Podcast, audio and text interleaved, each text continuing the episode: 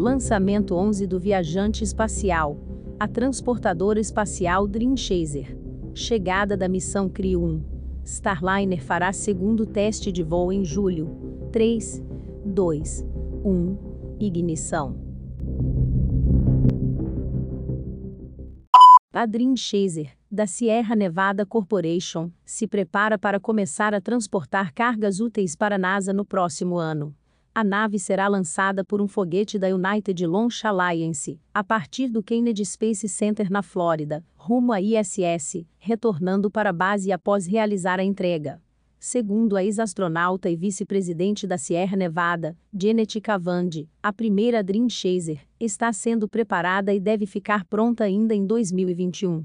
Quando lançarmos pela primeira vez no próximo ano, no final da missão planejamos voltar e pousar aqui nesta mesma pista, disse Cavandi.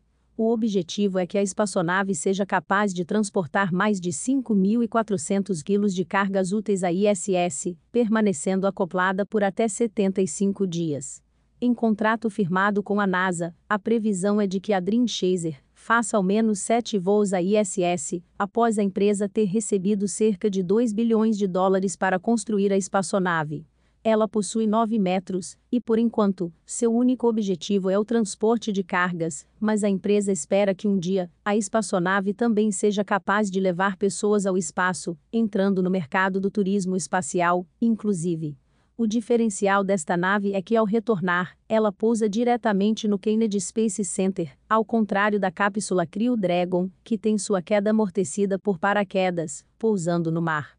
Vale lembrar que a Sierra Nevada já revelou planos de construir uma estação espacial comercial, que pode entrar em funcionamento assim que a ISS for desativada, algo previsto para 2025, possivelmente planejamos lançar nossos veículos a uma plataforma com módulos infláveis, onde os veículos desacoplados e tripulados levem pessoas e cargas, e depois retornem em segurança à Terra, acrescentou Cavandi.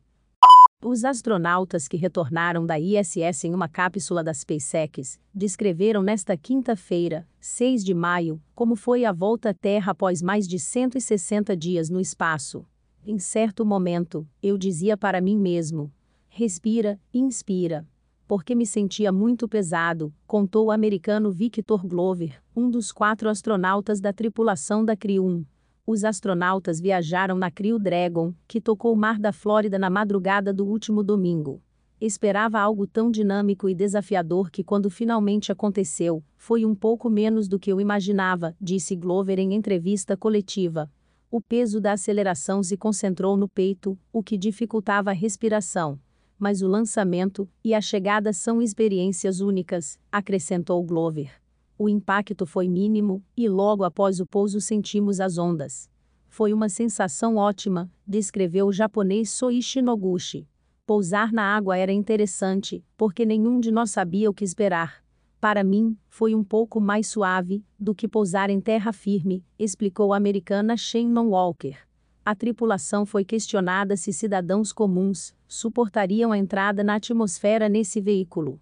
Acredito que poderão lidar com isso tão bem quanto nós, avaliou o americano Mike Hopkins. Em um futuro próximo, civis poderão embarcar na Crew Dragon para missões de turismo espacial. A Boeing anunciou nesta quinta-feira, 6 de maio, que o segundo voo de teste da Starliner será realizado em 30 de julho. O teste consistirá em uma missão não tripulada para a ISS. A empresa tentou realizar este mesmo teste em dezembro de 2019, mas o veículo não conseguiu entrar na órbita correta para seguir rumo à estação espacial. Modificações realizadas na espaçonave, a pedido da NASA após a missão, bem como a dificuldade em conseguir um espaço para atracá-la à ISS, foram responsáveis pelo longo intervalo entre o primeiro e o segundo testes. A Boeing concluiu recentemente o teste de ponta a ponta do software de voo da Starliner, voando em uma missão OFT-2 simulada de cinco dias, com equipes de operações e hardware da mais alta fidelidade, disse a empresa em um comunicado. A Boeing continuará apoiando as análises pós-teste da NASA e apresentou toda a verificação e validação da OFT-2. Todas as ações recomendadas pela equipe de revisão independente conjunta Boeing-NASA, como resultado do primeiro voo de teste da Starliner, estão concluídas e aguardam o encerramento, acrescentou a Boeing. Um teste bem-sucedido abrirá as portas para uma missão tripulada, que só deve acontecer em meados de 2022.